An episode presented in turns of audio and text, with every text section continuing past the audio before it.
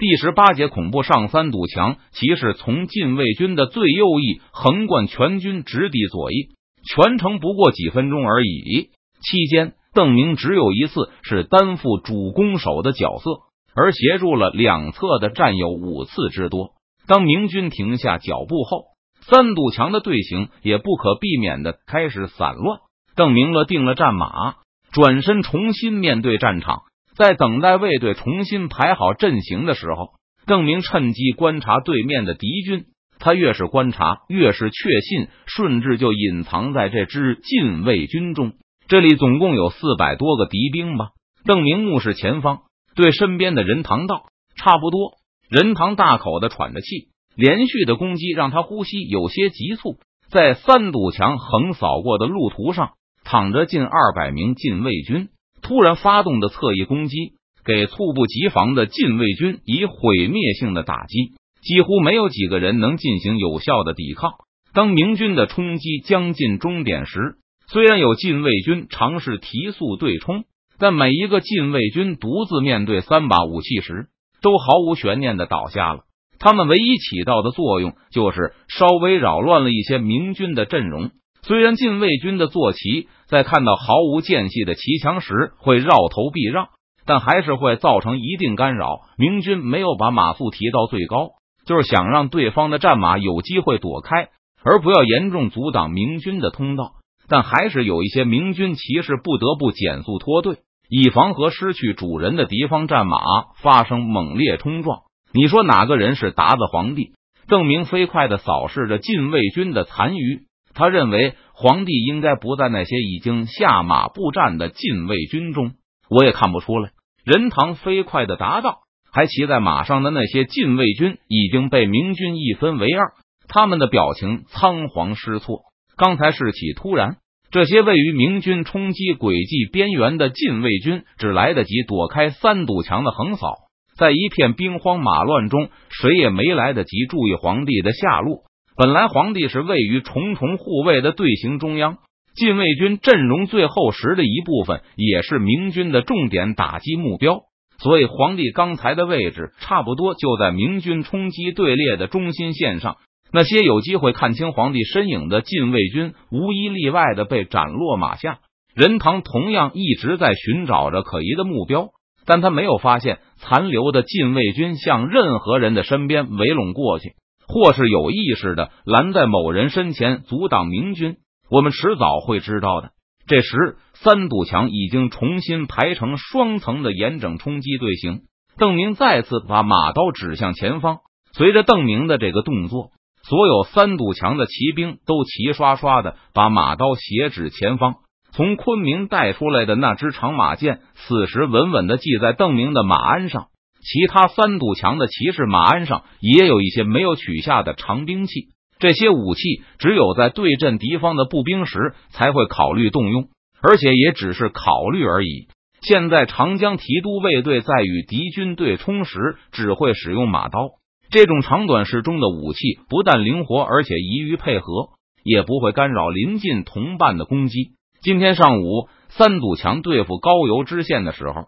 同样是选择了马刀，而不是长兵器。虽然三堵墙骑士中有一种声音认为应该研究长兵器的集团使用方法，但现在还没有取得战术上的突破，还远没有马刀用的熟练。杀！随着邓明的喝声，三堵墙再次开始缓缓提速。现在长江提督卫队的规模还不算很大，不需要号角或是喇叭，只靠口令就可以满足指挥的要求。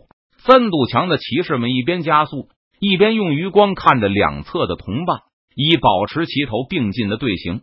营门上，索额图手中的弓箭无力的跌落到地面，他身边的禁卫军官兵一个个都目光呆滞，看着明军肆意的杀戮着溃不成军的禁卫军马队。明军第一次冲击过后，营门上的禁卫军官兵就再也没找到皇帝的身影，而在第二次冲击后。禁卫军就没有几个人还骑在马上。现在明军的骑兵已经掉头攻击那些仍在和明军步兵缠斗的禁卫军步战武士。几个营墙上的禁卫军士兵软倒在地，或跪或趴地，大声嚎啕起来。索额图也感到身体摇摇欲坠，双膝一个劲的摇晃，随时都可能栽倒。禁卫军的统领有着二十年骑战的经历，那些了解统领的人都知道，他在关外曾经有过至少几十次的骑兵对冲经历，不但能够幸存下来，还几乎每战都有所斩获。除了统领以外，还有一些资深的军官也都和明军骑兵对冲过，他们敏捷的身手、迅速反应的能力都不容置疑。但这样一批经验丰富、武艺高强的禁卫军。在他们最引以为豪的马战中，却不堪一击，被明军毫无悬念的轻易击败了。无论是禁卫军统领，还是所有的资深军官，都和皇帝一样，在明军的第一击后消失的无影无踪。扑通，在尝试突围的禁卫军主力消失不见后，索额图终于也跪倒在地，双手支撑着地面，丧失了一切战斗下去的意志，放声痛哭道：“皇上啊！”蒙古敢死队在禁卫军涌出黄营的时候，已经逃到一边。此时，那个曾经向邓明乞求活命的蒙巴旗左领正大张着嘴，用不可思议的表情望着眼前的战场。在过去的一个时辰，这个蒙巴旗左领不顾身上有伤，抱着必死的念头，带领手下攻打黄营的营门。不过，明军的远程火力大大超出了左领的估计。明军的弓箭和炮石就好像是无穷无尽一般，几乎完全压制住了黄营的火力。左领虽然几次遇险，但终究没有被御前侍卫打死。禁卫军冲出来后，没有武器的左领赶紧带着部下退向东面。禁卫军冲过来时，他们情急之下逃到了黄营的营墙边，而禁卫军对他们这些人显然没有丝毫的攻击欲望，从他们眼前呼啸而过。扑向对面的明军防线，从禁卫军尝试突围到邓明带着三堵墙骑士冲出来，整场战斗这些蒙古人都看了个真切。明军仅仅是一击而已，禁卫军就土崩瓦解。作为一个经验丰富的骑手，左领深知自己也无法抵抗这样的冲击。如果他是邓明的敌人的话，也肯定被斩于马下。一个战士无论具有如何杰出的马术和过人的反应速度，在这样密不透风的的队形和四面八方砍来的马刀中，也毫无用武之地。歼灭了禁卫军的三堵墙，离开战线，把打扫战场的工作留给了步兵。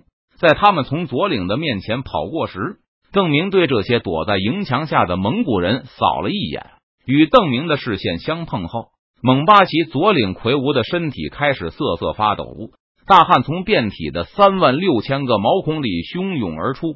邓明带着卫队离去时，并没有任何耀武扬威的动作，他们的刀剑也已经收入鞘中，但蒙古左领却双腿如同灌铅一般，被钉在地面上一动也不敢动，一直到邓明和他的卫队远去，左领和其他的蒙古人仍温顺的垂着双手。恐怖感如泰山压顶，让左领连大气都不敢透出一口。早上在邓明面前祈求活命时，左领心中的恐惧甚至不及现在的万一。那时他心里仍有不平和愤怒，只是被极力压制住了。在左领随后的一生中，这种恐怖感觉虽然表面上淡化了，但只是深埋而从来没有消失过。很多年以后，左领在一次聚会上看到了邓明的画像。那张画像上的目光和左领刚才见到的有些类似，随即勾起了他记忆深处的恐怖感。左领周围的亲朋吃惊的看到老人突然瑟瑟发抖，站立不定，对着画像汗流浃背。无论是那时还是现在，左领都没有意识到这种恐惧不同于他以往的经历，并不是因为对方操着对自己的生杀大权而带来理智上的臣服和畏惧。这正是他祈求活命时的情绪，而是人类面对自己完全无法抗拒的猛兽时那种由祖先基因传下来的本能的恐怖。刚才部队的失控让邓明有些恼火，他反复几次下令阻止禁卫军出营，但明军始终没有反应，眼睁睁的看着大批禁卫军从黄营里涌出来，一线军官完全沉浸在满清皇帝投降的巨大喜悦中。士兵们更是忙着欢庆胜利，把所有的警惕性都抛到了一边。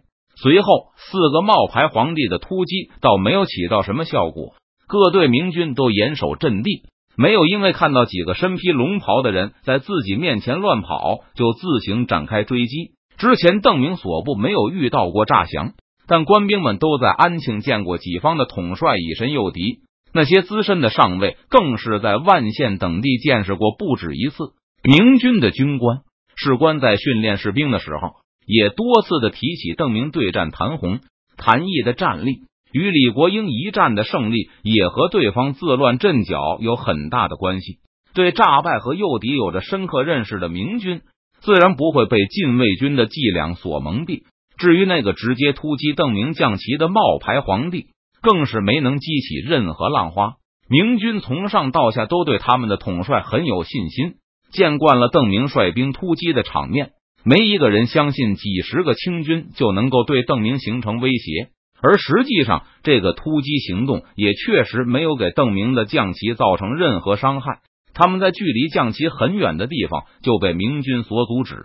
那个冒充顺治的禁卫军军官战死的时候，仍不知道邓明甚至并不在他突击的方向上，立刻攻下敌营。邓明的命令声中带着一丝恼怒之意，他指着大开的黄营营门说道：“把火扑灭，把达子皇帝找出来，活要见人。”死要见尸。